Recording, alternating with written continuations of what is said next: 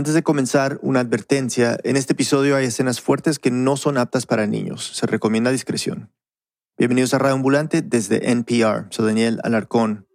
Hoy vamos a empezar en el aeropuerto de Córdoba, en Argentina. Es 1995. Alika Kinan, una mujer de 18 años, iba a viajar al sur del país con una amiga que le había ofrecido un trabajo.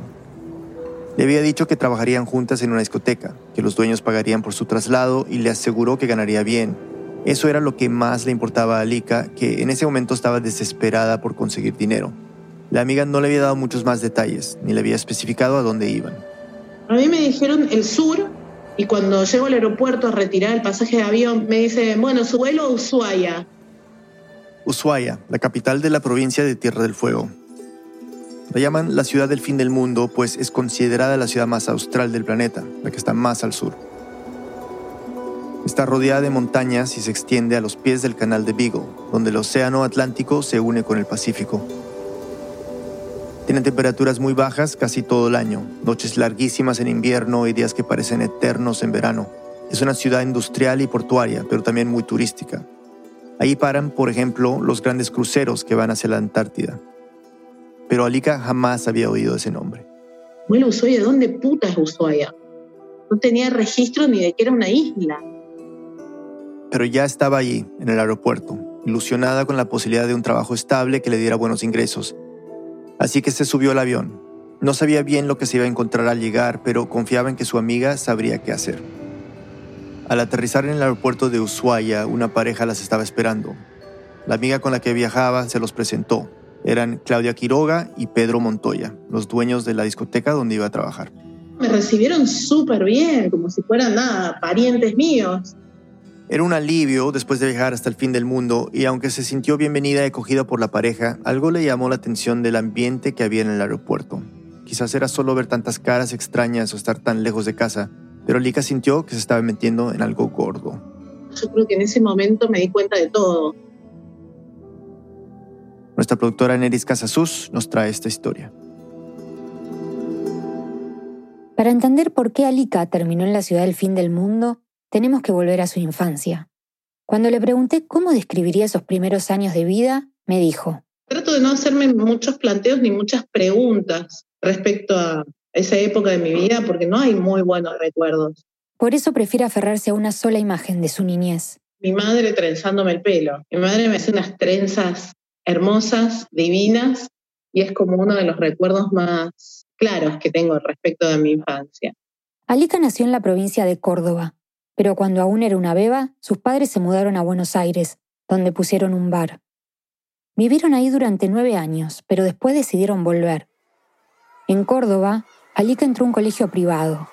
En Buenos Aires también la habían mandado a un colegio privado pero ella se sentía completamente fuera de lugar en ese ambiente. Mis padres intentaban encajar en un estrato social que no tenía nada que ver con nosotros, pero era muy difícil de sostenerlo y había muchas mentiras. Siempre tuvo la sensación de que había muchas cosas que no entendía. Por un lado era chica y por otro lado tampoco había mucha información ni mucha claridad había una cosa en particular que le incomodaba mucho. A mí en el colegio siempre me preguntaban, ¿a qué se dedica tu papá? Viste que hay padres que vos sabés, no, mi papá, qué sé yo, trabaja en el hospital o trabaja, yo qué sé, en una empresa de tecnología atendiendo el teléfono. Pero en el caso de Alika, ella no sabía nada. Oía hablar de bares, de apuestas y sabía que su padre jamás estaba en casa por las noches. Llegaba a cualquier hora, o a veces pasaba días sin volver a la casa. Mi padre salía todas las noches y llevaba un ritmo, wow, típico de machirulo que no da explicaciones, volvía a la mañana siguiente, salía de joda y de timba todas las noches. Y él decía que era su trabajo, ¿no? Porque salía a trabajar. Él venía de esa vida, de ese mundo. Mi madre trató de, de encauzar un poco todo, pero no... Pero no. Ese río revuelto no era nada fácil de encauzar. Alika y su hermana María Fernanda, seis años menor, eran testigos del derrumbe del hogar. Y mi madre iba como cayendo en depresión. Si tuviera que hacer un dibujo, dibujaría a mi madre apagándose en esa época de mi vida. La relación de sus padres se volvió insostenible y cuando Alika tenía 15 años finalmente se separaron. Su papá se quedó en Córdoba y Alika, su hermana y su mamá se fueron a vivir a Cruz del Eje, el pueblo de donde era su madre, también en la provincia de Córdoba. El padre dejó de pasarles dinero. Vivían en una casa que había sido de su abuela. Ahí también vivía una tía, pero se llevaba tan mal con su madre que habían dividido la propiedad para no tener que cruzarse. Vivíamos en una pieza, en una pieza donde no teníamos nada, no teníamos gas, no había luz, e, e, éramos muy pobres, realmente muy pobres. Su madre no lograba conseguir un trabajo estable. Pasamos mucha hambre con mi madre y con mi hermana en esas épocas, que fue allá por el año 93, 94. Y aunque fueron tiempos duros, Alika tiene muy buenos recuerdos de aquellos dos años que pasó en la escuela de Cruz del Eje. Había logrado hacerse de un lindo grupo de amigas, la pasaba bien, sentía que ese sí era su mundo. Pero cuando estaba en el último año del secundario, su madre, desesperada por su situación, se fue a Buenos Aires. No tenía que darle de comer a sus hijas y se fue con una amiga a buscar trabajo. Alika y su hermana, de 17 y 11 años, quedaron a la deriva. A pesar de que vivían con esa tía, ella no les prestaba ningún tipo de atención.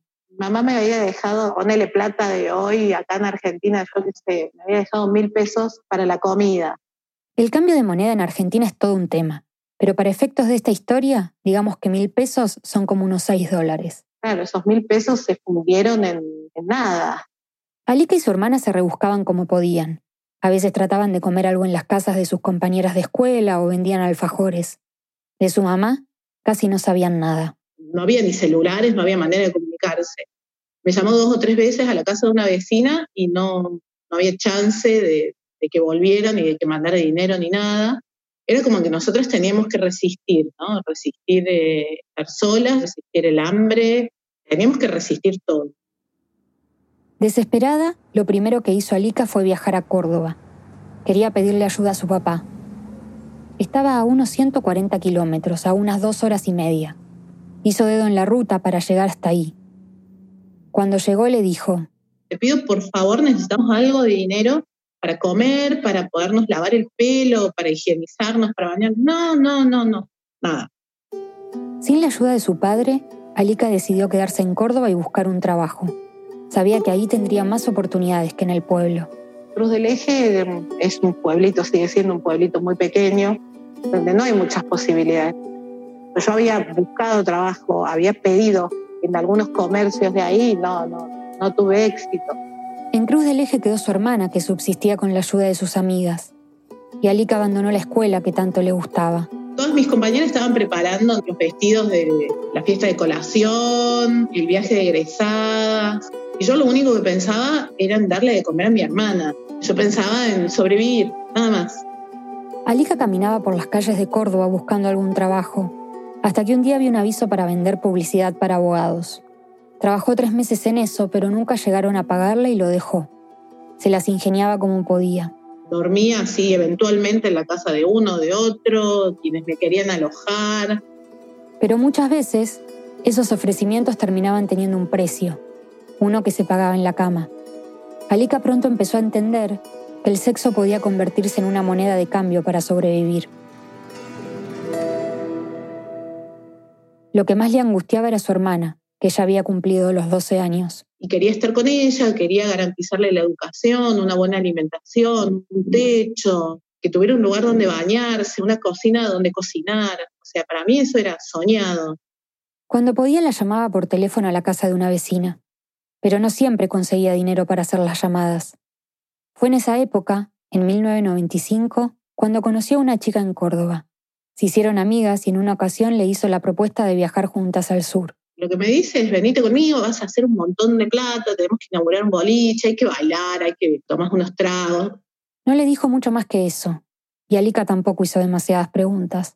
Yo en ese momento, que venía recontrapasada de, de sueño, de hambre, de dormir en camas ajenas, ¿qué iba a preguntar? ¿Qué iba a hacer? ¿Qué iba a cuestionar? Es como que estás en el medio del mar ahogándote y encontrás algo que te puede llegar a sostener. ¿Qué me importa mientras me sostenga durante un tiempo? O sea, no te podés plantear nada en ese momento. Y con esa poca información, aceptó. Dije que sí, que tenía que hacer y viajé. Lo cual nos devuelve a la escena con la que comenzamos. Lo primero que tenía que hacer era ir al aeropuerto a buscar el pasaje que ya estaba pago. Y ahí, como ya escuchamos, se enteró que su destino sería Ushuaia, esa ciudad fría de la que Alika nunca había oído y donde se encontró con Pedro Montoya y Claudia Quiroga, la pareja que ya mencionamos. Estaba como con miedo, estaba insegura, tenía algo, una sensación rara en el cuerpo. Después de salir del aeropuerto, se subieron en una camioneta y enseguida fueron a hacer unos trámites burocráticos.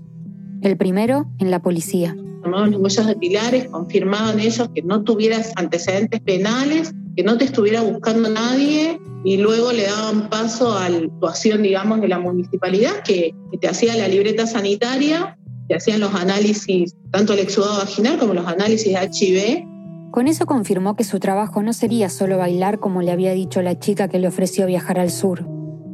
Pedro y Claudia nunca se lo dijeron expresamente, pero el trabajo también implicaría tener sexo con los clientes del boliche. Alika lo había presentido apenas aterrizó en Ushuaia, pero ya no había vuelta atrás. Estaba a más de 3.000 kilómetros de Córdoba sin un peso en el bolsillo. Necesitaba el trabajo.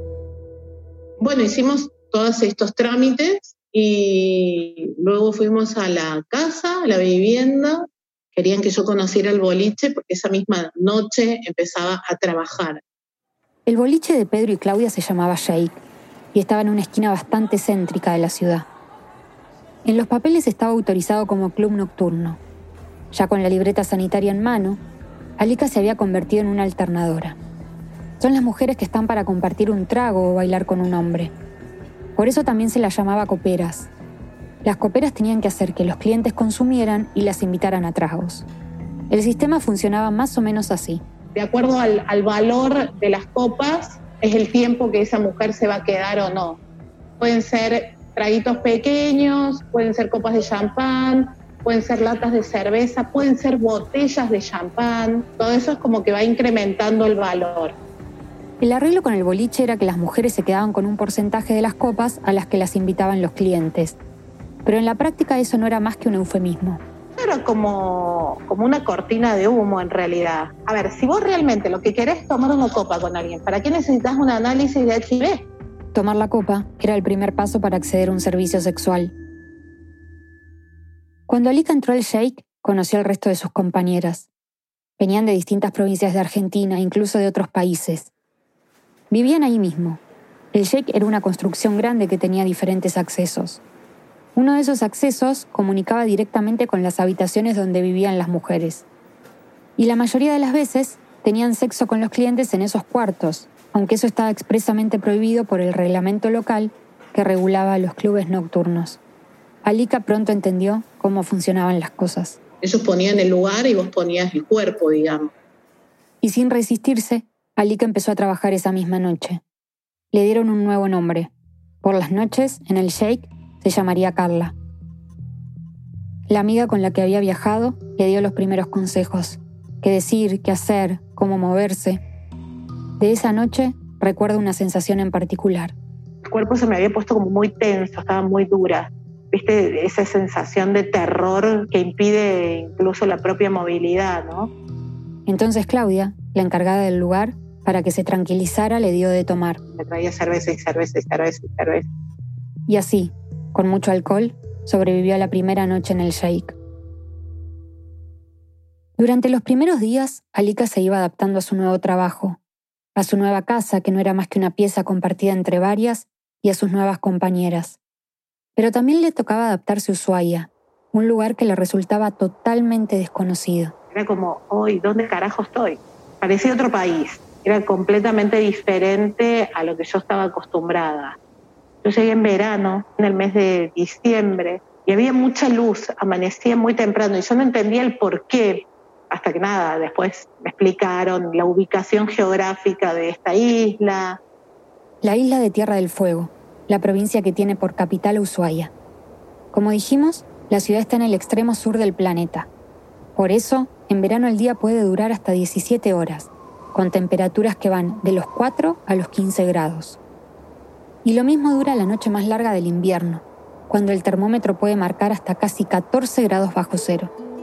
Para Lika, Ushuaia era una ciudad fría en varios sentidos. Tanto en, en el plano geográfico, climatológico, como lo que significa la soledad, ¿no? La frialdad, la soledad, la angustia de saberse lejos.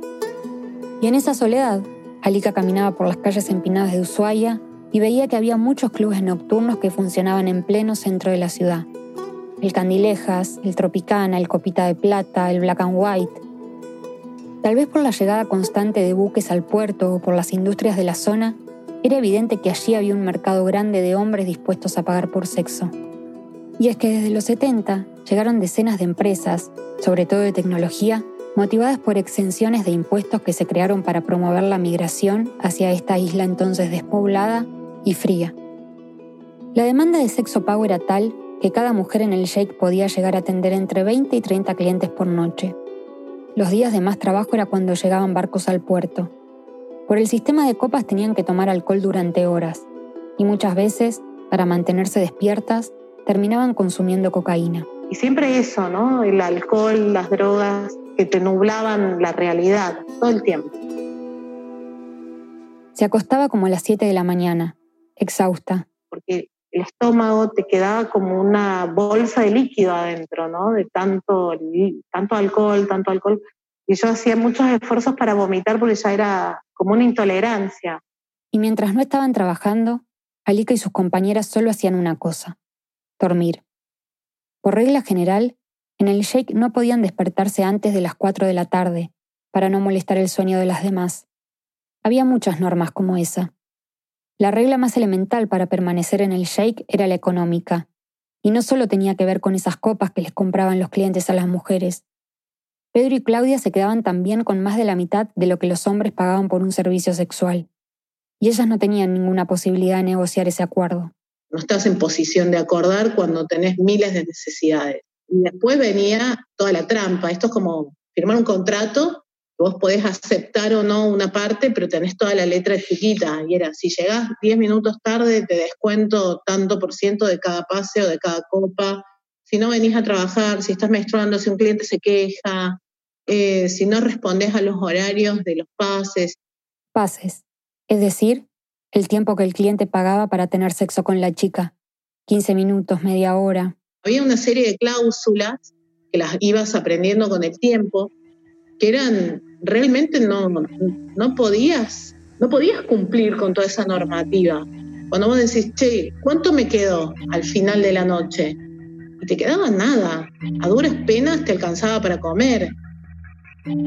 Cuando los clientes pagaban con moneda extranjera, las chicas siempre salían perdiendo un extranjero te pagaba en euros o te pagaba en dólares y ellos te lo pasaban en pesos y al valor que ellos querían darle a esa tasación, que siempre era por debajo de la tasación del mercado.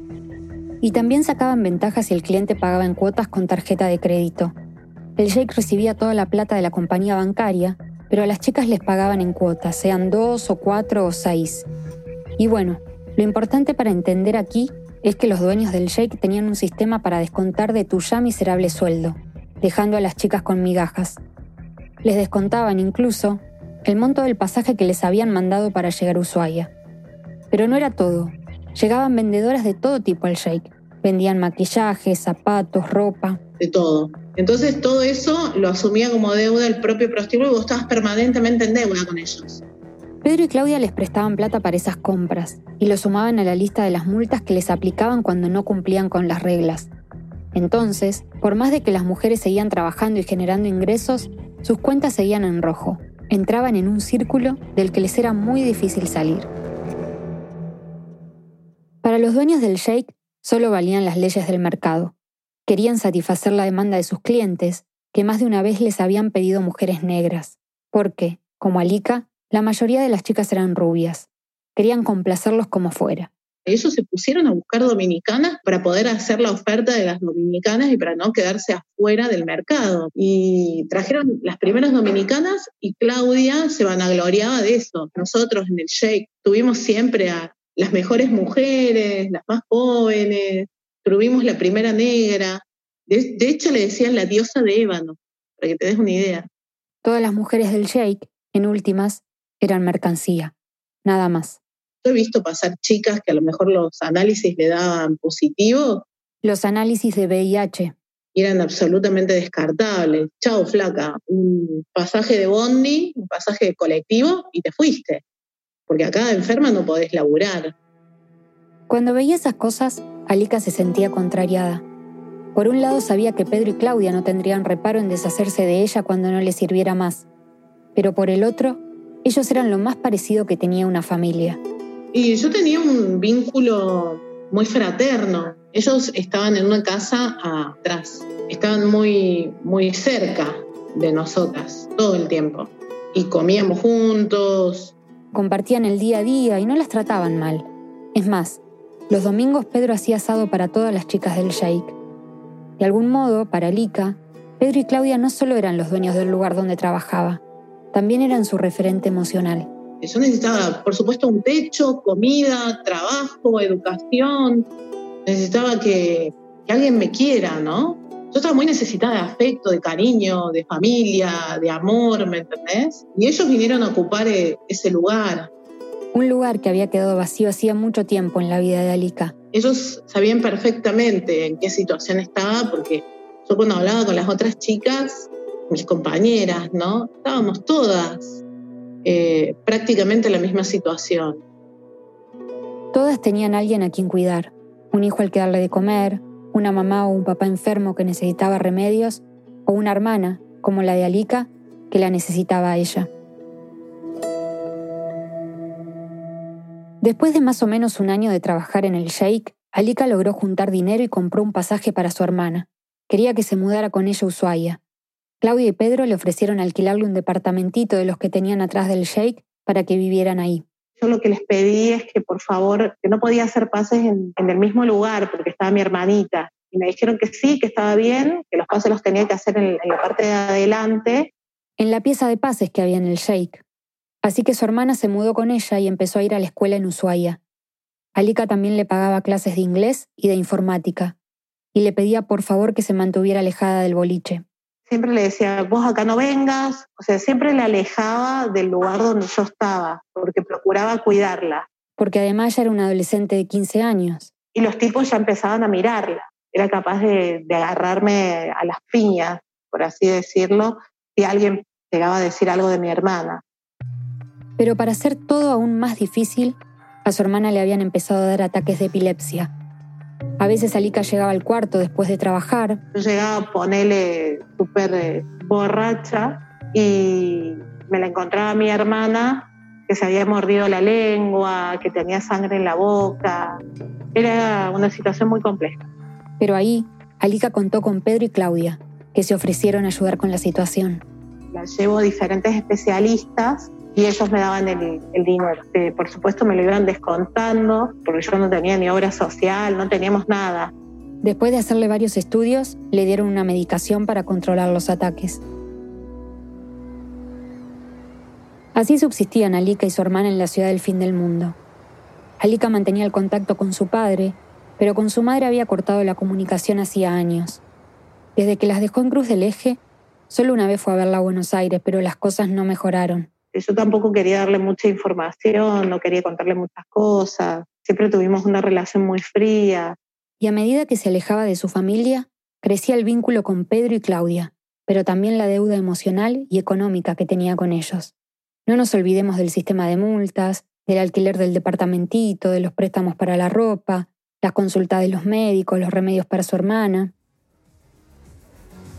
Pasaron más o menos seis años en los que Alika trabajaba noche tras noche, pero sus números seguían en rojo. Hasta que un día, un español que iba con mucha frecuencia al Sheikh le hizo una propuesta. Era un cliente que a veces se la llevaba por varios días a un hotel en la ciudad. Era tripulante de un buque. Le ofreció a Alika cancelar su deuda y que se fuera con él a España. Y al principio, Pedro y Claudia intentaron por todos los medios de que no fuera así. Pero a su vez, cuando veían que el, que el tipo iba y pagaba y preguntó, ¿cuánto es lo que debe Carla acá? Bueno, yo los voy a pagar, cobrámelos a mí. Y es como, bueno, que los pague y después vemos. Si ella se va y vuelve, negocio para nosotros, ¿no? Alika aceptó. Pedro y Claudia recibieron el pago y se despidieron de ella. Tenía 25 años. Lo mío no fue, ay, estoy re enamorada, cómo lo quiero, o ay, qué divino que es, cómo me cuida. No, fue las ansias y las ganas y la necesidad de tener una vida mejor.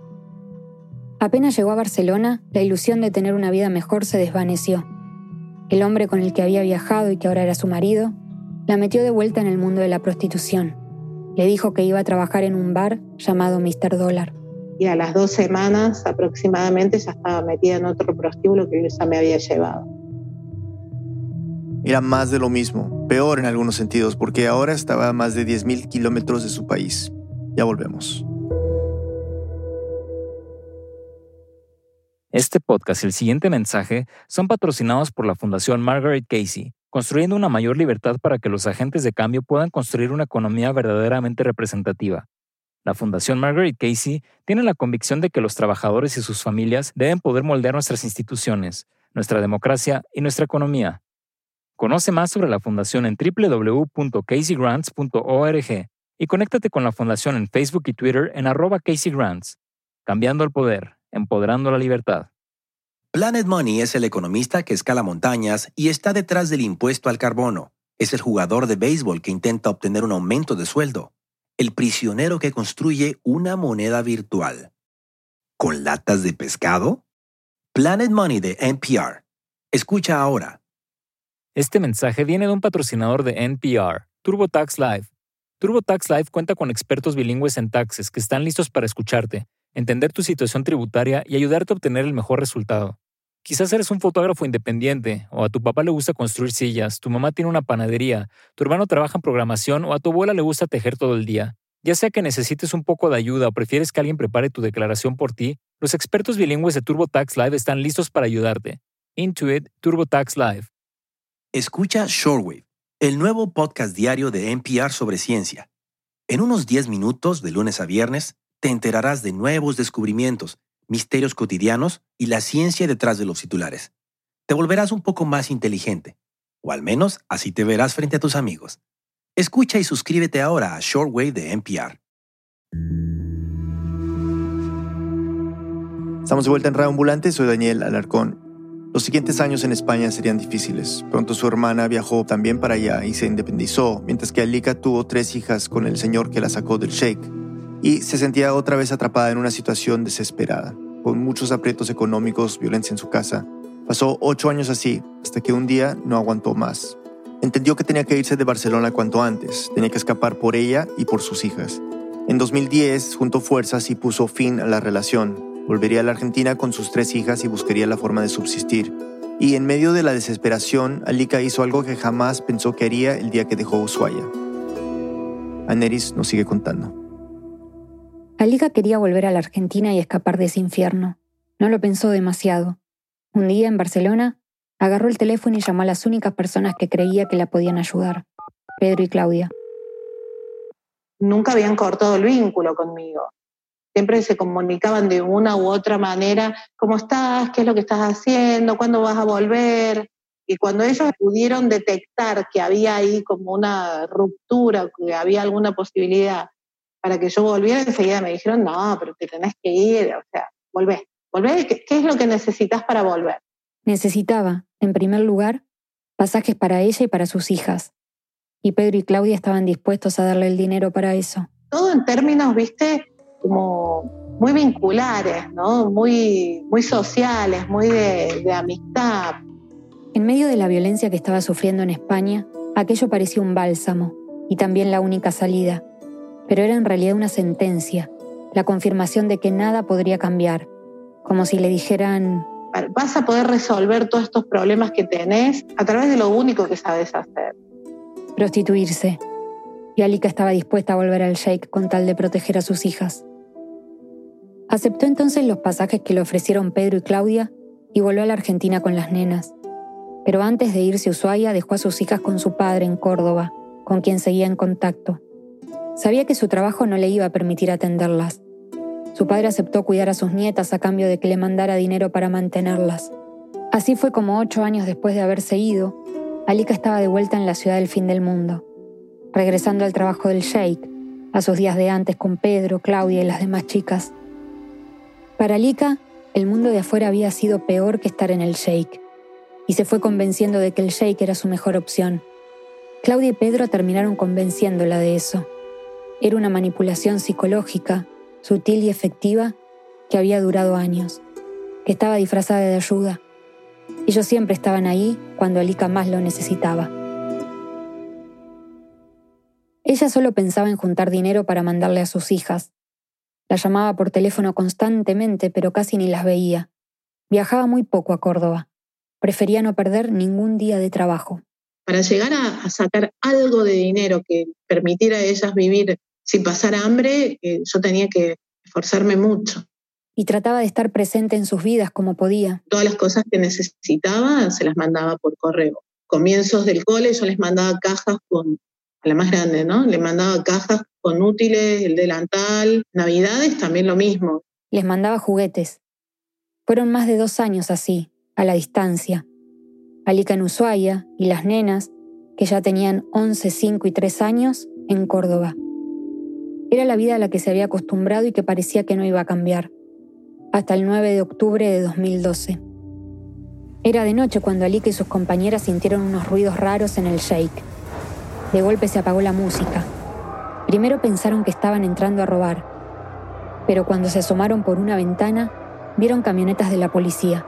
Tenían una orden de allanamiento y entraron a revisar el lugar. Fue traumático, con la incertidumbre de qué iba a pasar con cada una de nosotras. Pensaban que las venían a llevar presas, pero en realidad la policía venía a clausurar el shake y a rescatarlas. Lo que ellas no lograban entender era rescatarlas de qué y a mí me decían que yo era víctima. Yo decía, ¿por qué esta gente me está diciendo, soy víctima de qué? Si yo no podía comprender de qué me hablaban cuando decían que yo era víctima. Alika no se sentía víctima de nada, las otras chicas tampoco. Aseguraban que siempre habían estado ahí, trabajando, por voluntad propia. Para ellas, el cierre del shake significaba, literalmente, quedarse en la calle, sin ingresos, sin vivienda. Esa misma noche detuvieron a Pedro Montoya. Se lo acusaba de integrar una red de trata de personas con fines de explotación sexual. También detuvieron a su nueva pareja Ivana García y a la encargada del Sheikh, Lucy Campos Alberca. No había cargos contra Claudia Quiroga, que se había separado de Pedro después de que Alica volviera de Barcelona y ya no trabajaba en el local. El gobierno de la provincia de Tierra del Fuego les ofreció una casa a las siete mujeres rescatadas para pasar las primeras noches, pero no habían tenido en cuenta una cosa. No es que todas éramos hermanitas y nos íbamos todas juntitas eh, a una casita. No, había una situación muy compleja que nadie la estaba viendo o jamás la pensaron. Cada una tenía sus propios problemas con los que lidiar. No todas se llevaban bien. Había competencias, disputas entre ellas, Alika entonces prefirió irse con una de las chicas con las que sí se llevaba bien y alquilar una habitación por su cuenta. Dos días después tuvo que ir a declarar. Apenas se sentó ante la fiscal, volvió a insistir. Ella no era una víctima. Yo pensaba que la víctima era una mina que estaba totalmente demacrada, tirada, empastillada. En su cabeza, las víctimas de trata eran personas que estaban prácticamente secuestradas, que no podían salir a ningún lugar ni mantener contacto con nadie de su familia. Estuvo declarando por horas, tratando de defender siempre a Pedro y Claudia, repitiendo lo mismo. Yo no era víctima de nada, que había tenido mala suerte en la vida, que esto era lo que me había tocado. Hasta que en un momento la fiscal le pregunta. Me dice, bueno, ¿qué te hubiese gustado ser? Y yo dije abogada, ¿no? Me hubiese encantado estudiar abogacía. Me dice, ah, entonces no estás porque querés. Le digo, bueno, pero esto es lo que puedo. Sí, me dice, pero no estás porque querés, estás a la fuerza, por la, por la propia situación. Bueno, sí, le digo, ¿quién no está a la fuerza? Le digo, tengo tres chicas, les tengo que dar de comer, el progenitor es ausente. Y es ahí como que me largué a hablar de, de todo lo que me pasaba, como que se lo empiezo a soltar y empecé a llorar. Empecé a llorar y dije, mi vida es una mierda, mi vida es una bosta, ¿me entendés? Qué vida de mierda que tengo. No soy nada de lo, que vengo soñando. Mi realidad es terrible. Y ahí es como que te empieza a caer la ficha de todo lo que estás padeciendo y lo que venís, de lo que venís escapándote permanentemente, Y se terminó de quebrar cuando la fiscal le habló de las hijas. Le dijo, ¿Qué te hace pensar que ellas van a ir a la universidad y no van a terminar prostitutas como vos? o algo así. Y yo casi me muero cuando me dijo eso, como diciendo, no. Me dice, ¿pero por qué no? Le digo, porque no, porque es terrible, porque es horrible. Es como que ninguna madre desea para sus hijas la prostitución. Ninguna, ninguna, nadie.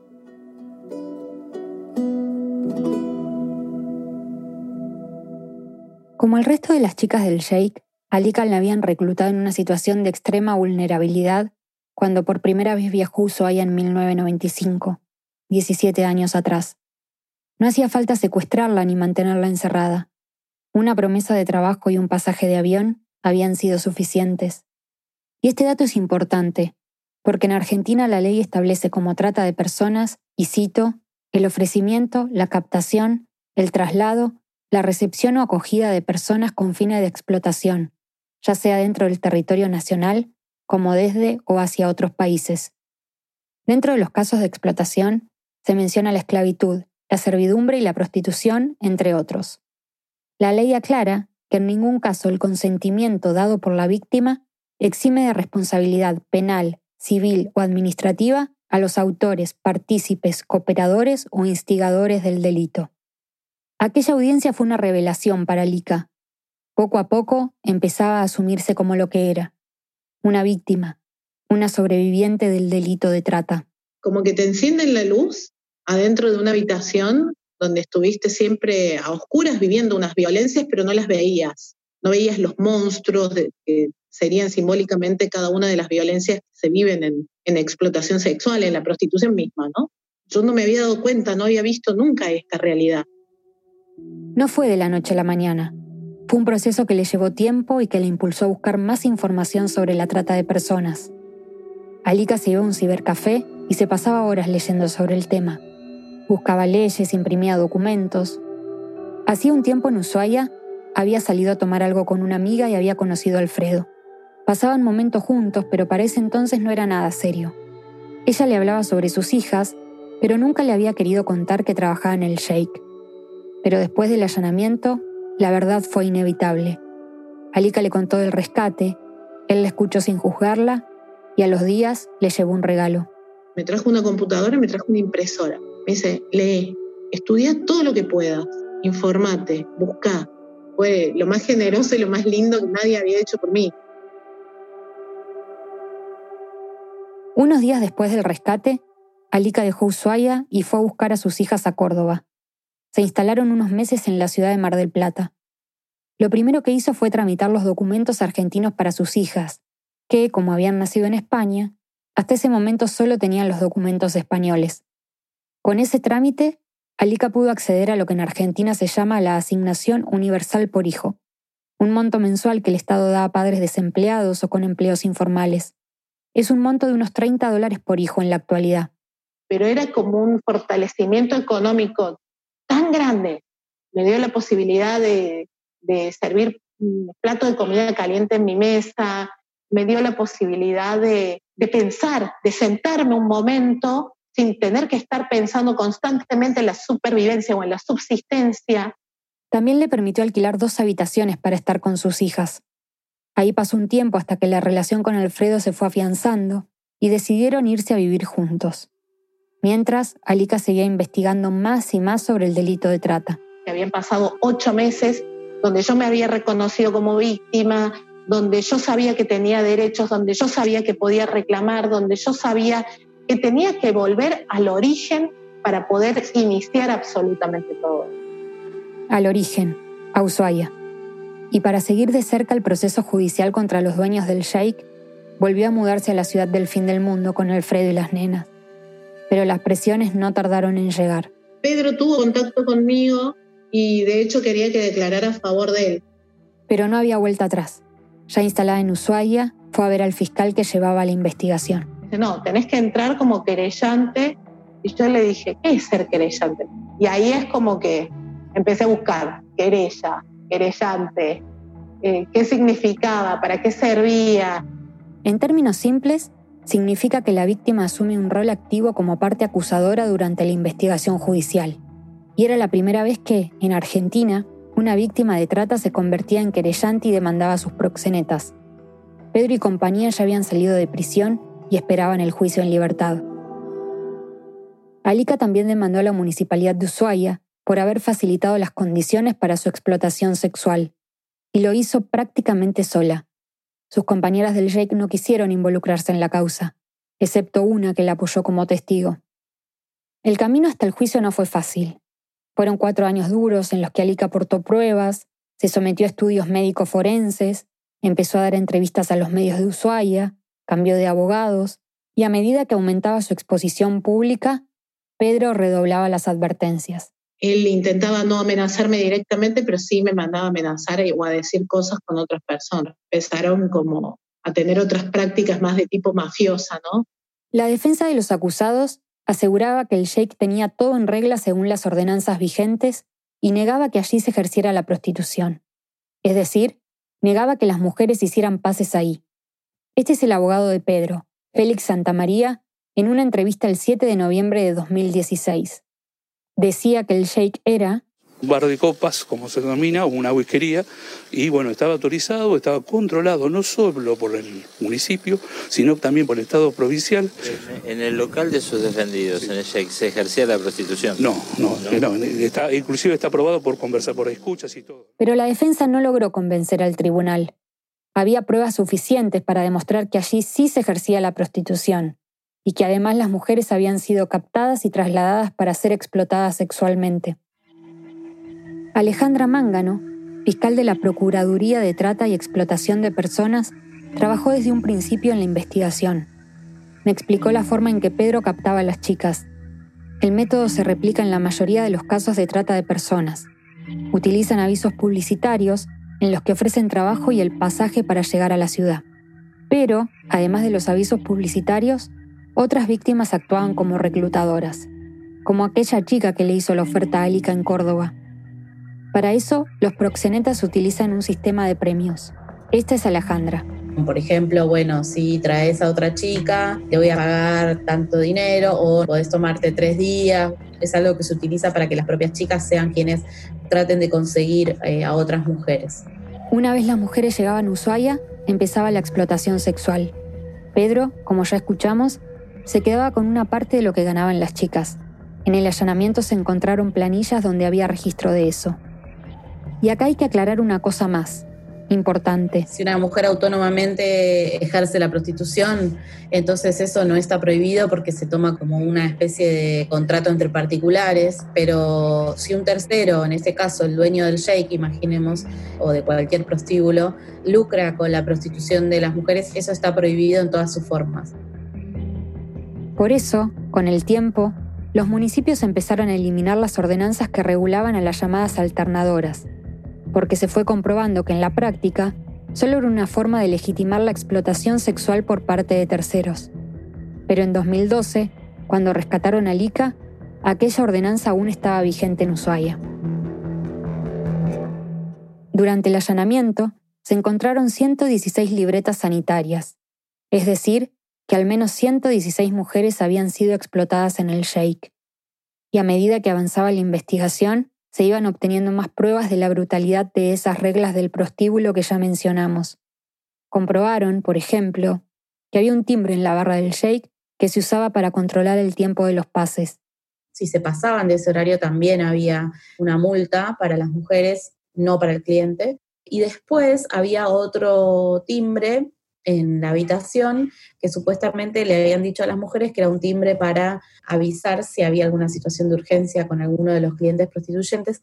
Lo tremendo tal vez era que ese timbre que las mujeres pensaban que funcionaba no funcionaba.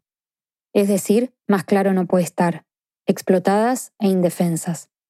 Alejandra me contó que la reacción inicial de negación y rechazo al rescate que tuvo Alika es la que tienen en general todas las víctimas durante los operativos se sienten asustadas y en deuda con sus proxenetas.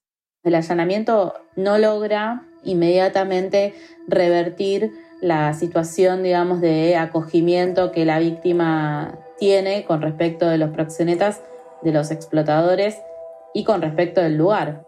Por eso mismo, ninguna víctima había demandado antes en este tipo de juicios.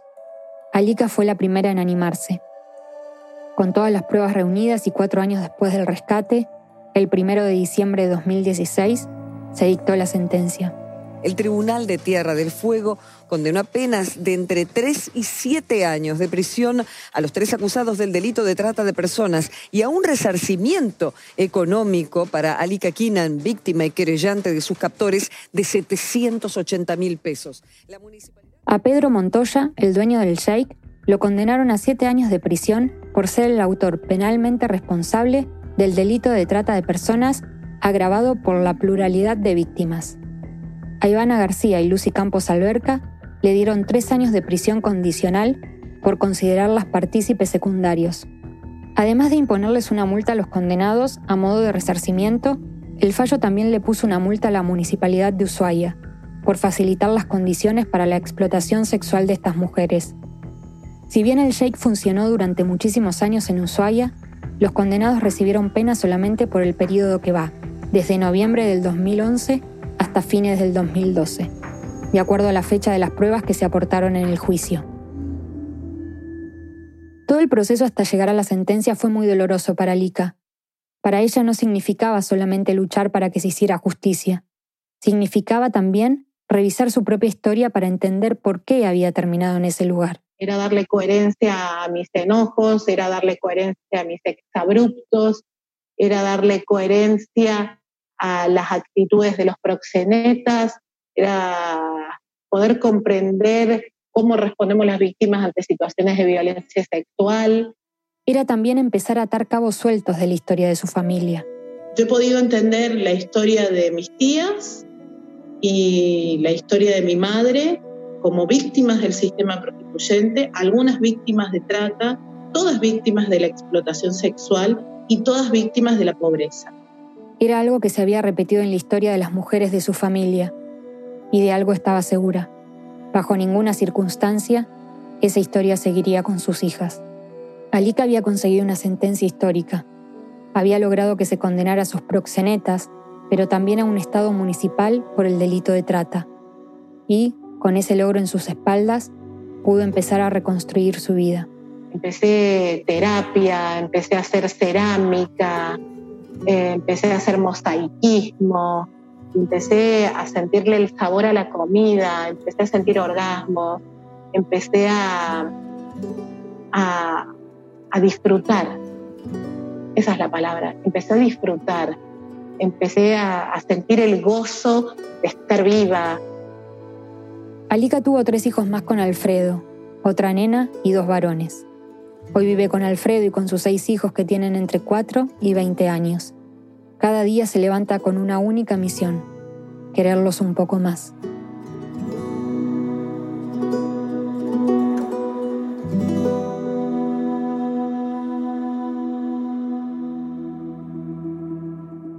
Ahora Alika dirige el programa de estudio, formación e investigación sobre trata de personas en la Universidad Nacional de San Martín, en la provincia de Buenos Aires. Ocho años después del rescate, sigue recibiendo amenazas, por lo que vive en una casa con localización reservada. La sentencia hacia sus captores fue apelada ante el Tribunal de Casación, que confirmó las condenas para Pedro Montoya y ordenó un nuevo juicio para revisar las penas de Ivana García y Lucy Campos. Por el momento, ninguna de las condenas se hizo efectiva y se espera el inicio de estas nuevas audiencias.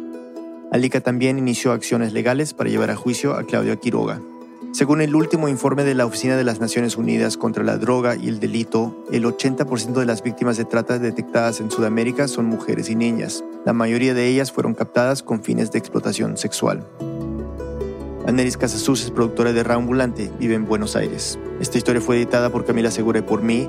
El diseño sonido es de Andrés Aspiri y Remy Lozano con música de Remy. Desiree Yepes hizo el fact-checking. El resto del equipo de Raambulante incluye a Paola Aleán, Nicolás Alonso, Lisette Arevalo, Jorge Caraballo, Victoria Estrada, Xochitl Fabián, Fernanda Guzmán, Miranda Mazariegos, Barbara Sawhill, Elsa Liliana Ulloa y David Trujillo. Carolina Guerrero es la CEO. Raambulante es un podcast de Raambulante Studios, se produce y se mezcla en el programa Hindenburg Pro. Raambulante cuenta las historias de América Latina, soy Daniel Alarcón. Gracias por escuchar.